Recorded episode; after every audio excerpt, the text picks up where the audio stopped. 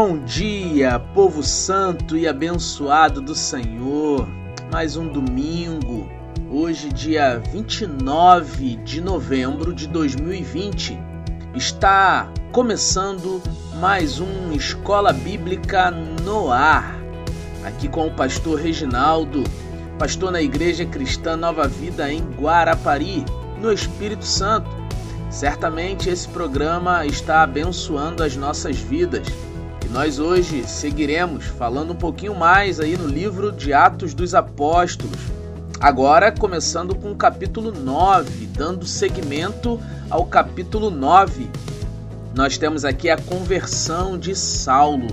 Que bom que você está conosco. Pegue sua caneta, seu caderno, abra o seu bloco de notas, puxe a cadeira, se assente, se recoste no sofá Coloque o seu fone de ouvido ou aumente o som do rádio do seu carro e vamos aprender um pouco mais da palavra de Deus. Fique conosco e serás abençoado em nome de Jesus.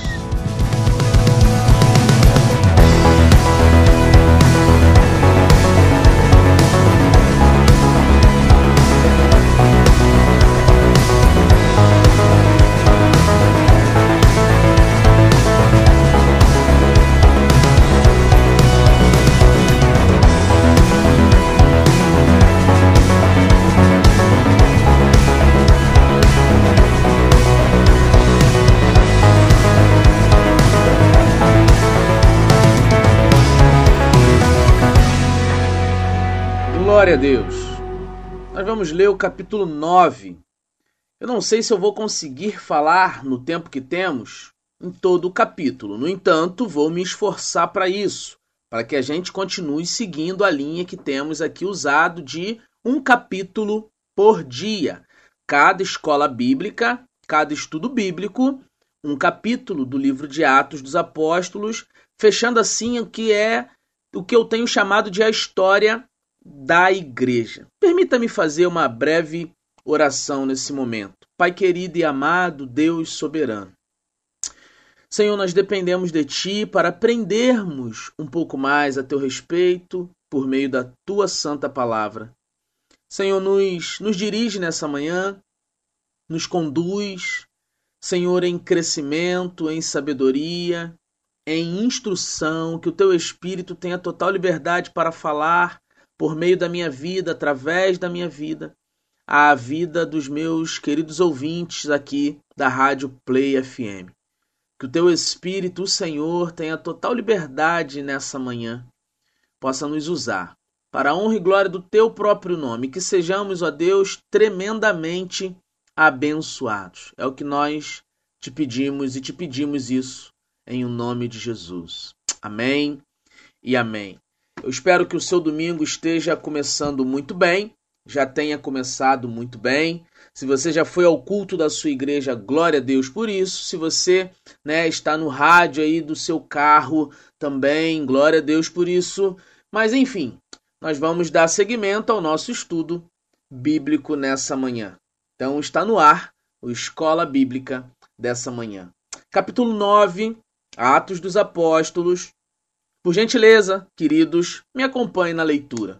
Eu vou ler todo o capítulo e vamos falando, é, é, expressando, aprendendo, comentando, versículo por versículo. Diz assim a palavra do Senhor: Saulo, respirando ainda ameaças e morte contra os discípulos do Senhor, dirigiu-se ao sumo sacerdote e lhe pediu cartas para as sinagogas de Damasco a fim de que, caso achasse alguns que eram do caminho, assim homens como mulheres, os levasse presos para Jerusalém.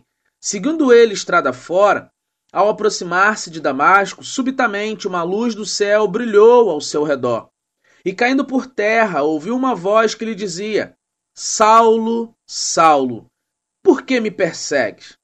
Ele perguntou: Quem és tu, Senhor? E a resposta foi: eu sou Jesus, a quem tu persegues. Mas levanta-te e entra na cidade, onde te dirão o que te convém fazer. Os seus companheiros de viagem pararam emudecidos, ouvindo a voz, não vendo contudo ninguém. Então se levantou Saulo da terra e, abrindo os olhos, nada podia ver. E, guiado pela mão, levaram-no para Damasco.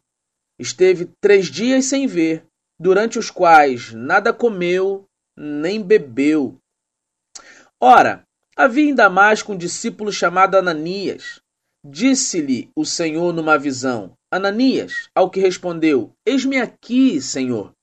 Então o Senhor lhe ordenou: Dispõe-te e vai à rua que se chama Direita, e na casa de Judas procura por Saulo, apelidado de Tarso, pois ele está orando.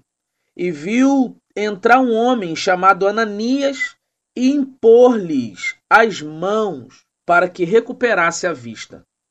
Ananias, porém, respondeu: Senhor, de muito tenho ouvido a respeito desse homem, quantos males tem feito aos teus santos em Jerusalém.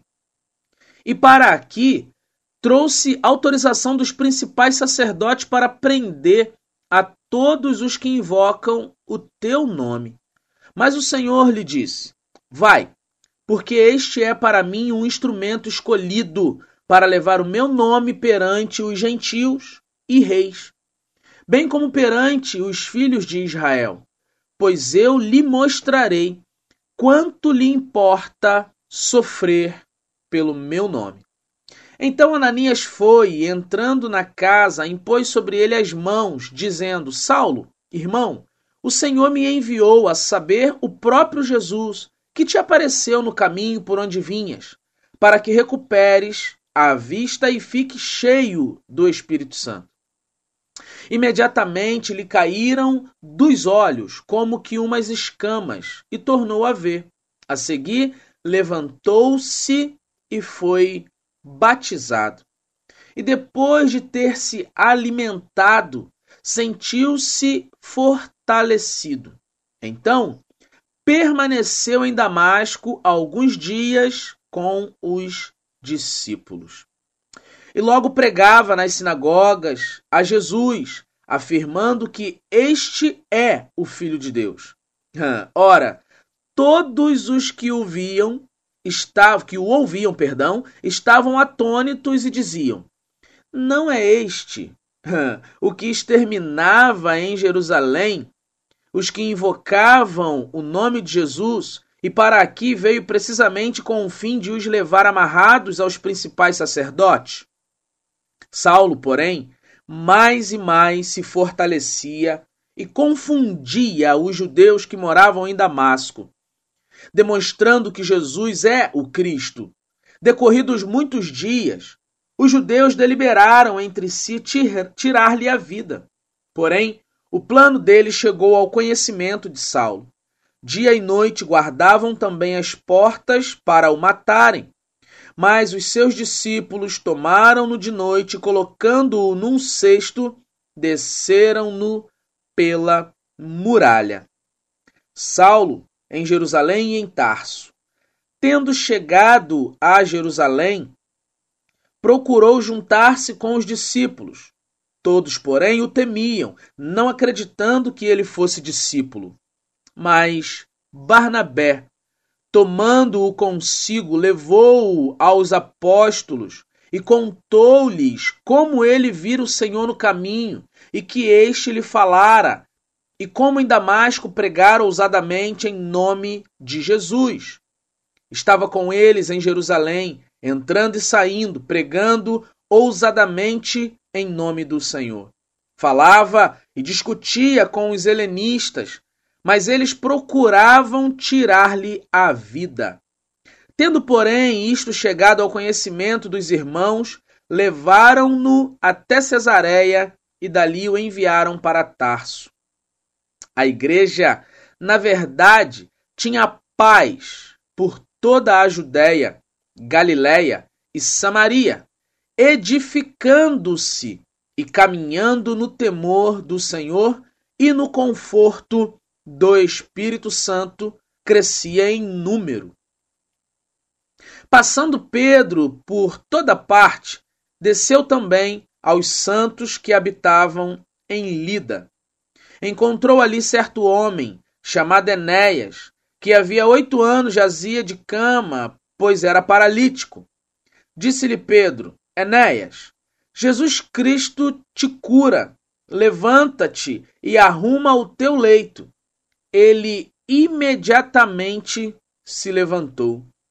Viram-no todos os habitantes de Lida e Sarona, os quais se converteram ao Senhor. Havia em Jope uma discípula por nome Tabita, nome este que traduzido quer dizer Dorcas. Era ela notável pelas boas obras e esmolas que fazia. Ora, aconteceu naqueles dias que ela adoeceu e veio a morrer. E depois de a levarem, puseram-na no cenáculo. Como Lida era perto de Jope, ouvindo os discípulos que Pedro estava ali, enviaram-lhe dois homens que lhe pedissem: Não demores em vir ter conosco. Pedro atendeu e foi com eles. Tendo chegado, conduziram-no para o cenáculo. E todas as viúvas o cercaram, chorando e mostrando-lhe túnicas e vestido que Dorcas fizera enquanto estava com elas. Mas Pedro, tendo feito sair a todos, pondo-se de joelhos, orou. E voltando-se para o corpo, disse: Tabita, levanta-te. Ela abriu os olhos e, vendo a Pedro, sentou-se. Ele, dando-lhe a mão, levantou-a e, chamando os santos, especialmente as viúvas, apresentou-a viva. Isto se tornou conhecido por toda Jope e muitos creram no Senhor. Pedro ficou em Jope muitos dias, em casa de um curtidor chamado Simão. Que Deus abençoe a leitura da Sua palavra nessa manhã. Amém e amém. Queridos, sem muitas delongas, aqui no capítulo 9 nós temos dois episódios, dois momentos que marcam é, um novo tempo na igreja, na história da igreja. E o título dessa manhã é A Preparação para um Novo Tempo. E como de costume, nós separamos alguns versículos como versículo-chave. E eu quero ler com vocês o versículo 5 e 6 como parte da primeira como é, é integrante da primeira parte, que vai até o versículo de número 31. Então, destacando aqui o 5 e o 6. Vou ler do 4 até o 6. Caindo por terra, ouviu uma voz que lhe dizia: Saulo, Saulo, por que me persegues?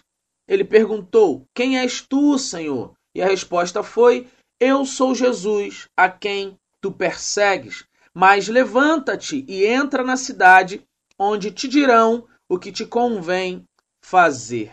Aqui nós temos um momento exato em que Paulo ele cai por terra, não tinha nenhum cavalo no texto, ele poderia até estar tá se locomovendo a cavalo, mas aqui no texto não tem nenhum cavalo, então a expressão Paulo caiu do cavalo é uma expressão figurada, não significa dizer, pelo menos no texto literal que nós lemos, que Paulo caiu de cima de um cavalo, que ele levou um tombo de cima de um cavalo. A expressão caiu do cavalo, como muitos pregadores usam, ah, porque Paulo caiu do cavalo, é uma expressão figurada, tá? É, tecnicamente não havia nenhum cavalo ali, eles poderiam estar caminhando, eles poderiam estar no lombo do jumento, andando de camelo, não sei exatamente qual era o meio de transporte que Paulo usava aqui nesse momento. Mas o que nós temos aqui é uma expressão figurada dizendo que Paulo caiu do cavalo. Na verdade, ele caiu, foi ao chão e ali ele teve um encontro maravilhoso com o Senhor Jesus e ele pergunta quem é que está falando, né? E ele responde: Olha, é, sou eu que você está perseguindo, sou Jesus, né? É, sou eu a quem você persegue, né? Então entra nessa cidade onde vão te dizer o que irá ser feito. E um segundo momento aqui é o versículo 15, ainda nesse primeiro, é, é, nessa primeira parte, digamos assim, do texto do capítulo 9, quando o Senhor Jesus diz para Ananias acerca de Saulo, né? Vai, porque este é para mim um instrumento escolhido para levar o meu nome perante os gentios e reis, bem como perante os filhos de Israel, pois eu lhe mostrarei quanto lhe importa sofrer pelo meu nome. O Senhor já tinha um plano pré-estabelecido para Saulo, para Paulo, então, quando ele se transforma, o nome novo que ele recebe. Paulo, que era um perseguidor da igreja, né? Um homem religioso no seu contexto mais amplo da palavra, um homem envolvido com a sua religião, com o seu credo, com a sua crença, de perseguidor ele vai passar a um homem perseguido.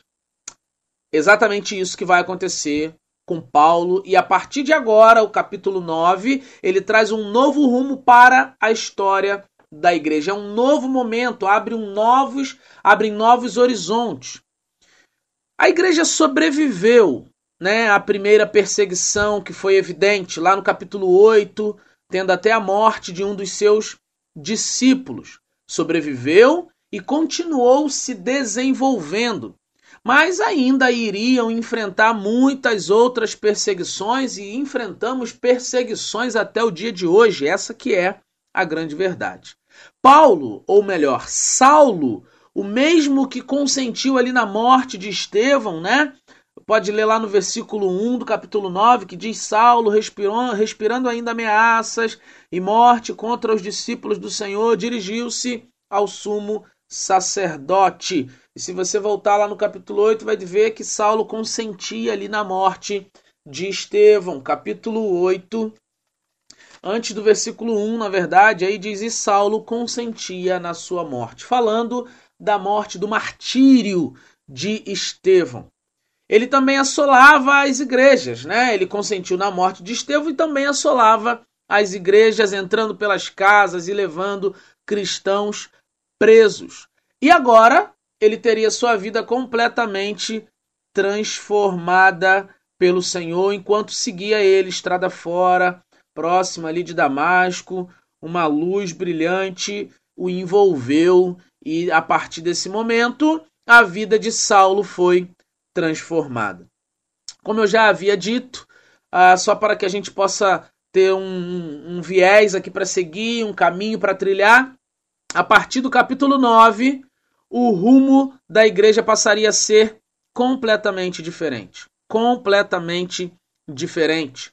Saulo, queridos, ele, depois de ter um encontro com o Senhor Jesus, é transformado, passa a se chamar Paulo, é, se transforma em um novo homem pelo poder do Espírito, novos propósitos. Na verdade, tudo que ele faz a partir de agora é testemunhar daquilo que ele havia experimentado, testemunhar da presença de Deus, testemunhar do encontro que ele teve ali com o Senhor o Espírito se revela e Paulo passa a obedecer os preceitos do Evangelho, seguindo os propósitos de Cristo, já pré-estabelecido. Na verdade, Paulo se torna o maior missionário de todos os tempos, a maior referência como plantador de igrejas para o novo mundo entre os povos gentios, e a história da igreja ganha um novo rumo. E tudo isso, certamente, como vimos lá no versículo 15,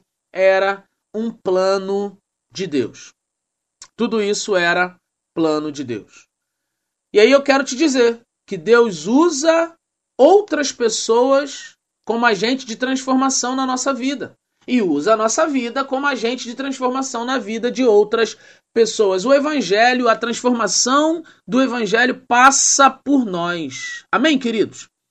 Eu e você somos agentes de transformação, instrumentos de transformação na vida daqueles que estão ao nosso redor. E se você tem a sua vida transformada hoje, certamente Deus usou alguém como agente de transformação, como um canal de transformação na nossa vida. É por isso que o relacionamento o relacionamento dentro da, da igreja, dentro do meio evangélico é fundamental. É ferro afiando ferro. É assim que Deus faz.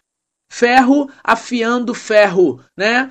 Assim que Deus faz, assim que Deus trabalha, a gente precisa se afiar um ao outro para que sejamos transformados para a glória do Senhor Jesus. Saulo, após seu encontro com Cristo, ele ficou cego. Ele foi conduzido à casa de um homem chamado Judas.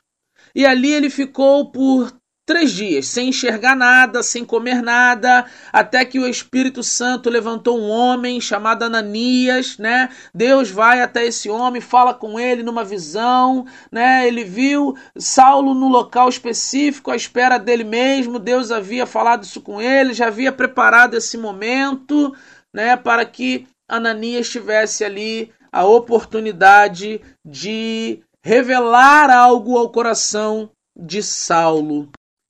O Espírito revela a Ananias que um homem estava num local adequado, tendo uma visão adequada, né, esperando por ele. Ananias então já recebe de Deus toda a instrução para aquele momento. A questão aqui, queridos irmãos, é que Ananias também já tinha ouvido falar da fama de Saulo, o perseguidor, né, o assolador, não é verdade? Aquele que é religioso no contexto de cumprir a sua religião. Né? Ananias já conhecia, já tinha ouvido falar da fama de Saulo. Ele não esperava ouvir de Deus é, que ele seria conduzido até a presença daquele homem, ainda mais com o propósito que Deus lhe entregou. Né?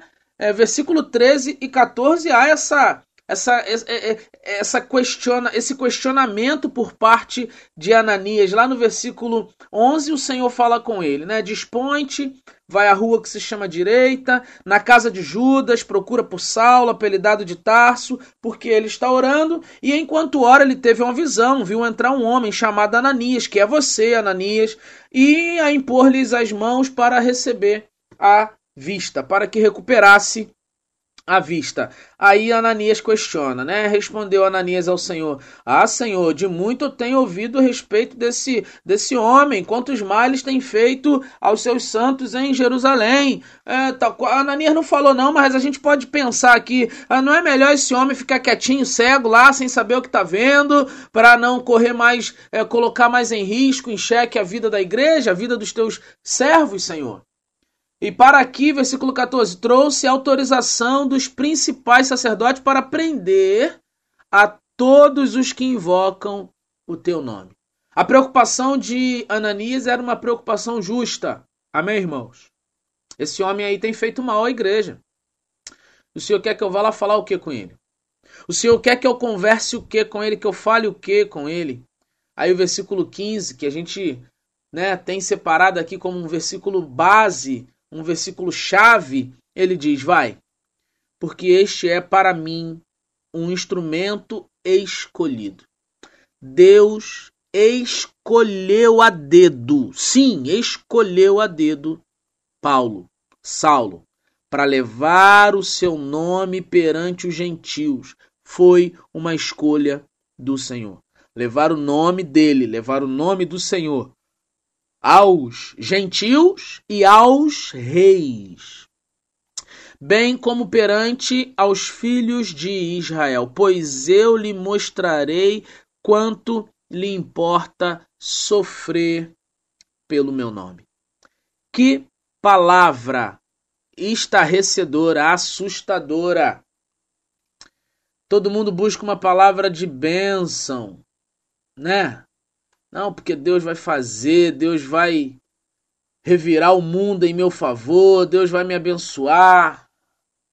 Mas aqui os planos, os planos de Deus para Paulo era sofrimento. Versículo 15 e 16 revela parte dos planos de Deus na vida de Saulo. E parte dos planos de Deus na vida de Saulo ou de Paulo é sofrer pelo seu nome. Isso será importante para Paulo. Paulo irá entender isso. Acontece que, assim como eu e você, Ananias era limitado em sua percepção e enxergava apenas o que estava a um palmo da sua, da sua narina. Estava apenas à sua frente. Mas Deus não, irmãos. Deus sempre vê além. Deus vê além da casca do ovo, Deus vê além dos nossos sonhos, Deus vê além da nossa capacidade, Deus vê além do nosso conhecimento, Deus enxerga bem na frente, sua visão é ampliada, não é limitada tal como a visão do homem. A visão de Deus, ela é presente, passado e futuro no mesmo instante se revela aos olhos do Senhor, para nós não. A gente, além de ter uma visão pequena, tacanha, a gente ainda vive preso no passado, tem até dificuldade de enxergar o que está na nossa frente. Essa é uma grande verdade.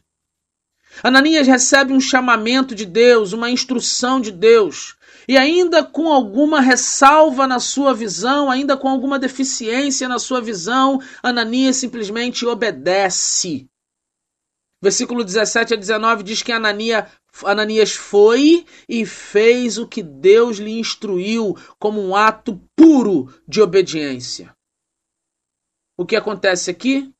Em primeiro lugar, uma quebra de paradigmas e preconceitos. Por conta da obediência, muitas coisas iriam mudar para a igreja a partir de agora. Muitas coisas iriam tomar um novo rumo a partir de agora, começando por uma quebra de paradigmas, uma quebra de preconceito. E falando em preconceito, irmãos, a gente tem vivido aí o pior das gerações ao longo dos anos. É tanto mimimi, é tanta coisinha, tanta coisa que impede um bom relacionamento até dentro das igrejas. É uma divisão é, racial, é uma divisão política, é uma coisa e talvez pela falta do conhecimento amplo da palavra de Deus. Eu quero até abrir um parênteses aqui, aproveitando a oportunidade. Eu lembro, eu sou negro. Eu lembro que na minha infância e adolescência eu brincava com meninos loiros, brancos, ruivos, gordos, magros, negros, cabelo duro, cabelo crespo, cabelo liso, e a gente se curtia e jogava bola junto e chamava o outro de negão, branco azedo, e era uma gargalhada, uma brincadeira, uma zoação, se me permitem assim dizer, mas acabava o futebol, ninguém denunciava ninguém, ninguém espancava ninguém, ninguém brigava com ninguém, ninguém se sentia ofendido, tudo era brincadeira e parte daquele show, parte daquele momento nosso ali e o branco com o negro saía, ia curtir, ia passear junto, ia jogar bola junto e a gente fazia isso. Não estou dizendo com isso que não haja um racismo ou um preconceito individual. Mas o que eu estou querendo dizer aqui é que não, não pode haver um preconceito, um racismo da sociedade em si. Entendo o que eu quero dizer. Quando a gente levanta uma bandeira de vidas negras importam, nós estamos sendo racistas. Porque todas as vidas importam. Não são só as vidas negras que importam, todas as vidas importam. Levantar a questão de um assassinato por conta de ser um homem negro é isentar o assassinato de um homem branco pelas mesmas situações ou pela, pelo mesmo problema, e talvez você esteja me ouvindo um tanto curioso, com as orelhas um tanto em pé, dizendo: não, mas se fosse branco não seria assim, não espancariam até a morte? Sim, há casos na mídia, não vou aqui entrar em detalhe, mas há casos de homens brancos que foram espancados até a morte. Pastor, o que o senhor está querendo promover com essa fala? O que eu estou querendo dizer é que as manchetes deveriam ser: homem é espancado até a morte por conta disso, daquilo e daquilo outro. Não homem negro, não homem branco, não homem azul, não homem de Marte, mas homem. Homem é espancado até a morte, já bastava para a mídia. Não precisaria informar homem negro é espancado até a morte, informando e afirmando que ele só foi espancado por ser negro. A gente tem que parar com esses mimimi, irmãos. Assassinato é assassinato. A gente vive um tempo do bullying. aonde tudo que você fala contra uma pessoa se torna um episódio de racismo e preconceito, quando na verdade nem sempre o é. E a gente dá volume a essas coisas que são jogadas na mídia. Vidas negras importam, vidas brancas importam, vidas até dos todas as vidas importam. Se a gente valorizar ou supervalorizar a vida negra, entenda, eu, eu, eu me compadeço da dor dessa família. Eu, eu lamento a forma brutal com que esse homem né, foi assassinado, mas eu lamento a forma brutal com que outros homens brancos e não só os negros também foram assassinados, mulheres negras e brancas também foram assassinadas violentamente. Eu lamento isso, eu lamento isso. A gente não tem que olhar para a cor da pele e fazer disso algo maior ou menor. A gente tem que olhar para o coração do homem e entender que todos eles precisam da graça de Deus. Queridos irmãos, não aceite isso que a mídia faz, pois isso pode estar nos afastando dos Paulos. O preconceito pode nos afastar dos Paulos que estão ao nosso redor, esperando que eu e você sejamos Ananias na vida deles, esperando que eu e você é, levemos o Evangelho instru e tra tra levemos a instrução bíblica para eles. A gente pode ter um Paulo na nossa vizinhança, na nossa igreja e talvez por um preconceito racial ou algum outro tipo de preconceito, talvez um preconceito econômico, a gente não esteja discipulando como deveríamos fazer. E quem sofre com isso é o reino de Deus. Quem perde com isso é o reino de Deus. Vidas negras importam, sim, mas vidas brancas também importam. Vidas de mulheres também importam. Vidas de adolescentes também importam, independente da cor, da etnia, da raça. Todas as vidas importam. Paulo. Paulo era visto e taxado como aquele que assolava a igreja. E Ananias? Ananias um homem simples, que simplesmente obedeceu, quebrando todo tipo de preconceito, foi até a presença de Paulo. Eu e você precisamos dessa obediência de Ananias, da visão de Ananias. Não sabemos quem irá se converter, quem Deus irá chamar ao ministério. De repente, aquela pessoa que nós teimamos tanto em evangelizar, talvez por um preconceito, serão elas as mais usadas por Deus. Precisamos vencer o preconceito, discipular as pessoas mais difíceis, mais pecadoras ao nosso redor e confiar que Deus pode fazer infinitamente mais na vida delas. Só houve um Paulo, mas até ele precisou de um Ananias. Não sabemos quantos Paulos, né, abre aspas, fecha aspas, iremos encontrar na vida. Por isso, Precisamos ser Ananias para com todos. Com todos, irmãos, todos. Eu espero que você entenda isso pela inspiração do Espírito nessa manhã. E aí nós temos aqui Saulo passando de perseguidor a perseguido, né? Agora Saulo prega nas sinagogas, prega Jesus afirmando que ele é o Cristo, o Filho de Deus. E todos os que viram Saulo perseguindo os cristãos ficam confusos, enquanto Saulo se fortalecia em Deus, demonstrando que Jesus é de fato o Cristo, muitos já tramavam a sua morte. O que, é que deu na cabeça desse homem? O que, é que aconteceu com ele? Está narrado lá do versículo 23 até o 25. Ou seja, de perseguidor da igreja. Paulo agora passa a ser perseguido. O homem que, digamos assim, so, é, agitava, agora é o objeto de preconceito. Agora é o objeto de, de perseguição. Ou seja, imediatamente, irmãos. Os versos 15 e 16 começam a se cumprir na vida de Paulo. Vai, porque este é para mim um instrumento escolhido para levar o meu nome perante os gentios e reis, bem como perante os filhos de Israel, pois eu lhe mostrarei o quanto lhe importa sofrer pelo meu nome. Enquanto Paulo assolava a igreja, estava tudo de boa. Mas quando Paulo começa a pregar a Cristo, irmãos, a perseguição se volta contra ele. Ou seja, ele começa a experimentar o sofrimento pelo nome do Senhor Jesus. E você e eu?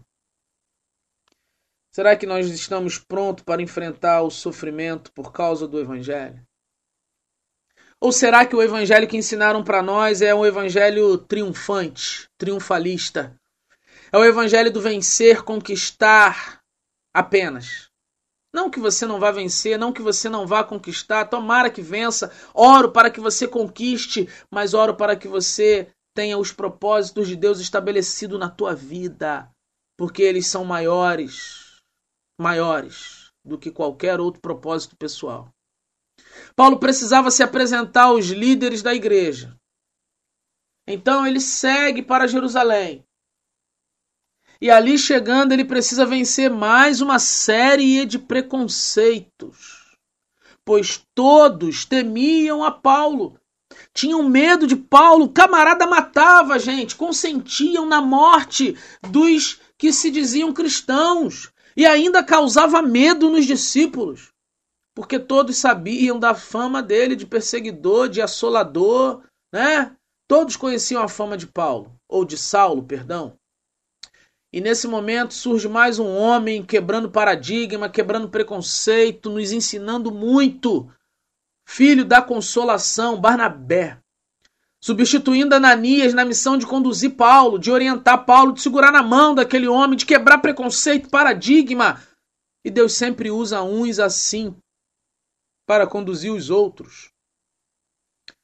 Deixe-se ser usado pelo Senhor e pregue o evangelho. Chega de mimimi, gente. Chega de mimimi. Para de dar ouvido para a mídia, essa mídia manipuladora que nós temos, para de dar ouvido para ela. Vamos focar naquilo que o Senhor entregou para nós como propósito, pregar o evangelho, esse é o nosso chamado. A história da igreja demonstra isso, como esses homens pregaram o evangelho, ensinaram a palavra de Deus, quebrando preconceitos e paradigmas, levando a igreja a um crescimento saudável. Barnabé acompanhou Paulo por algum tempo pôs seu nome e sua honra em risco, mas confiou no Senhor. Isso é discipulado também. A igreja precisa de pessoas dispostas a isso. O versículo 31, queridos, avançando um pouquinho, é uma confirmação de que a igreja mantinha o seu crescimento de forma saudável. Mesmo em meio às perseguições, em meio às lutas e aos desafios da época, a igreja mantinha seu desenvolvimento de forma salutar. A Bíblia diz que a igreja crescia, né? Tinha paz por toda a Judéia, Galiléia, Samaria, e edificando-se e caminhando no temor do Senhor e no conforto do Espírito Santo, crescia em número, né? Se edificava, desenvolvia ali no temor do Senhor e no conforto do Espírito Santo. Que maravilha, que testemunho lindo é o testemunho da igreja do primeiro século para nós. Mesmo em meio à perseguição, não estou dizendo que a igreja do primeiro século era melhor ou era perfeita, estou dizendo que ela nos ensina muita coisa. Vivemos um período tão confuso no que diz respeito à vida religiosa, no que diz respeito à vida cristã, um período de tantas guerras é, internas, guerras esquisitas, guerras espirituais. E a gente olha para a igreja do primeiro século, uma igreja que enfrentava as maiores turbulências, os maiores desafios, os maiores preconceitos, e ainda assim a igreja se posicionava e crescia de forma saudável, desenvolvendo dons, desenvolvendo talento, desenvolvendo ministérios. E é isso que a igreja precisa voltar a fazer na graça da, do Senhor, no consolo e no conforto do Espírito Santo. Amém, queridos? A igreja passou a viver milagres contínuos, queridos, porque enfrentou as dificuldades e venceu uma a uma até aqui. O capítulo 9 para uma interrupção, né? dá uma pausa, dá uma interrupção, uma pausa nos feitos e milagres no meio da igreja. Na verdade, Saulo, Paulo, aparece aqui e somente tornará a aparecer no capítulo 13. Tem um, um espaço aí do capítulo 9 ao capítulo 13. Nossa, muita coisa acontecendo, muitas coisas maravilhosas, muitas lutas também, muitos desafios novos. Nesse intervalo, Paulo viveu algumas experiências que foram fundamentais para o desenvolvimento do seu ministério. Essas experiências nós veremos a seguir. Né? Voltando ao momento aqui da igreja, os versículos 32 a 35, eles vão narrar a cura de um homem chamado Enéas, que estava acamado há oito anos, paralítico. Aparentemente, Pedro não orou por ele, orou ao Senhor e liberou uma palavra, né? É, aí o homem se levantou, dobrou os joelhos, orou, né? E o homem ali se levantou. Mas o que mais me chama atenção não é a cura milagrosa daquele homem em si, mas a conversão de todos os habitantes daquele lugar. O milagre, ele é tido como milagre mesmo quando ele cumpre um propósito maior, testemunhar de Cristo, levando o nome de Cristo para ser conhecido. Os milagres do Senhor são exatamente para evidenciar o seu poder e nos conduzir à conversão e ao conhecimento de quem Ele é. Mas hoje isso não funciona dessa forma, infelizmente, não é verdade?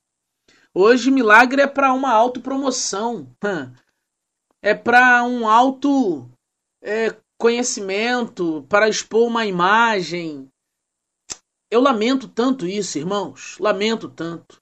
Deus ele continua operando milagres, eu continuo crendo no poder de Deus para operar milagres, eu continuo orando por milagres, mas se isso não nos levar ao conhecimento de Jesus, isso não está cumprindo um propósito estabelecido pelo Senhor.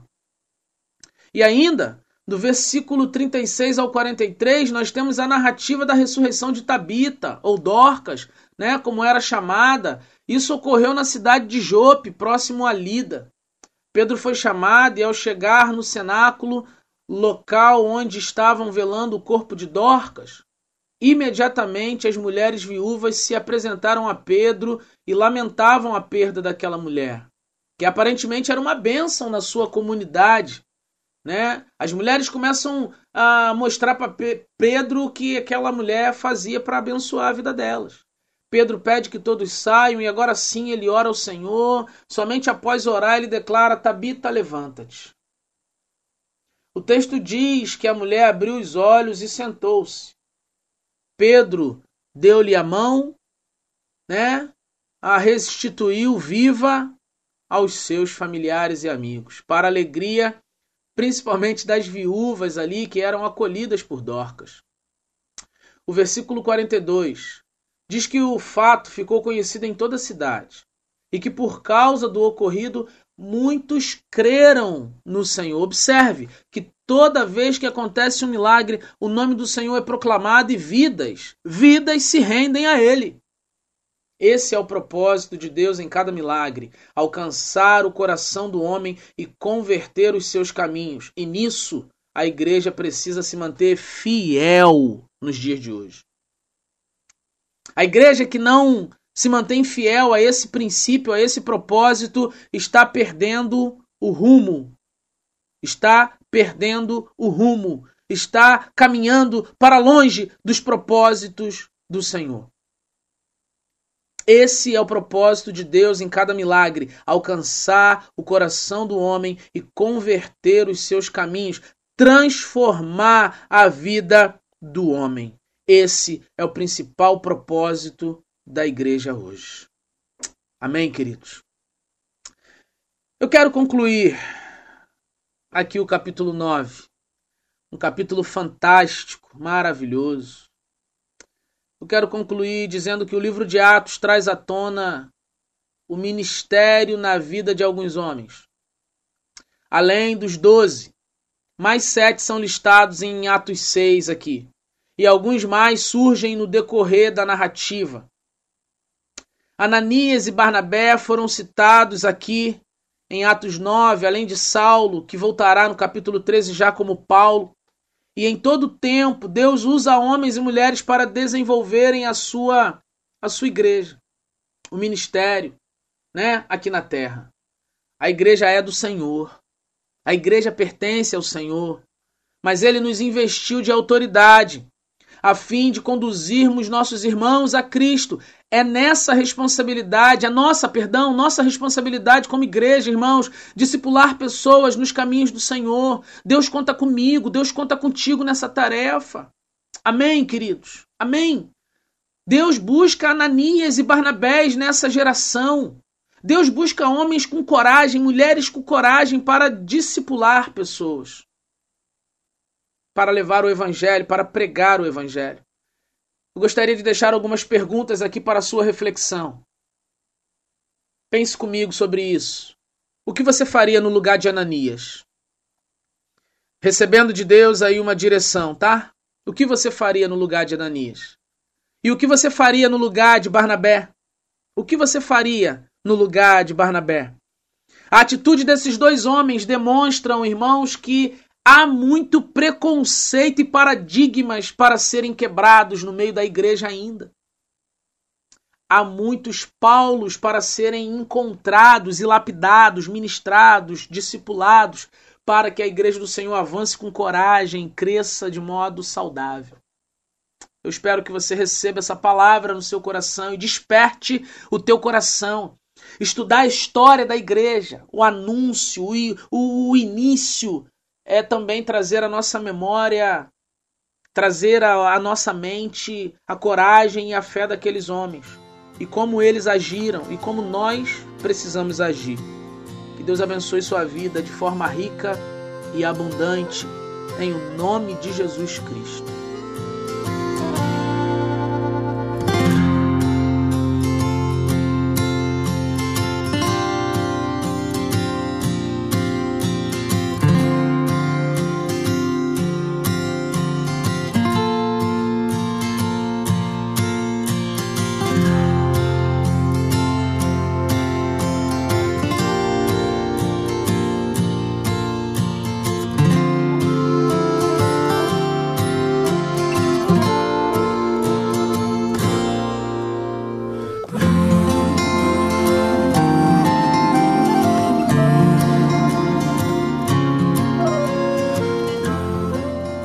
Glória a Deus.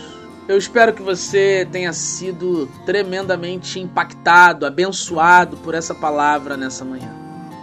E eu oro, eu oro, irmãos. Caro ouvinte da Rádio Play FM, eu oro para que esse programa, Escola Bíblica no Ar, possa habitar no teu coração, o estudo que é proposto aqui, a forma como é tratada a palavra de Deus com com veemência, com verdade, buscando o contexto bíblico. Eu espero que isso possa abençoar a sua vida e promover bênçãos ao teu coração e melhorar a tua postura ministerial até, o teu posicionamento cristão, em nome de Jesus. Em nome de Jesus. Eu quero orar e abençoar a tua vida. Pai querido e amado, obrigado por essa palavra de instrução e ensinamento, palavra de encorajamento aos nossos corações. Que o teu Espírito, Senhor, tenha total, total liberdade nessa manhã para falar ainda mais aos nossos corações, motivando-nos. Senhor, ministrando em nossas vidas, Senhor, perdoando nossos pecados, sarando nossas feridas internas, Senhor, e nos ajudando contra as lutas interiores, as questões interiores de cada ouvinte, de cada irmão e irmã aqui ligado na Rádio Play FM.